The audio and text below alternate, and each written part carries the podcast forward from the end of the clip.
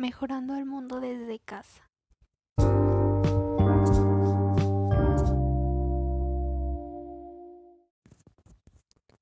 La trascendencia e impacto de conservar el derecho a la vida es un aspecto muy amplio, pues respetando las medidas sanitarias correctas como el uso de cubrebocas, limitando nuestras salidas y contacto directo con la gente, así como también desinfectarnos las manos y otros productos, son medidas que la sociedad en conjunto debería realizar, pues es un trabajo en equipo donde entre más personas lo cumplan, son más nuestras posibilidades de salir de esta situación.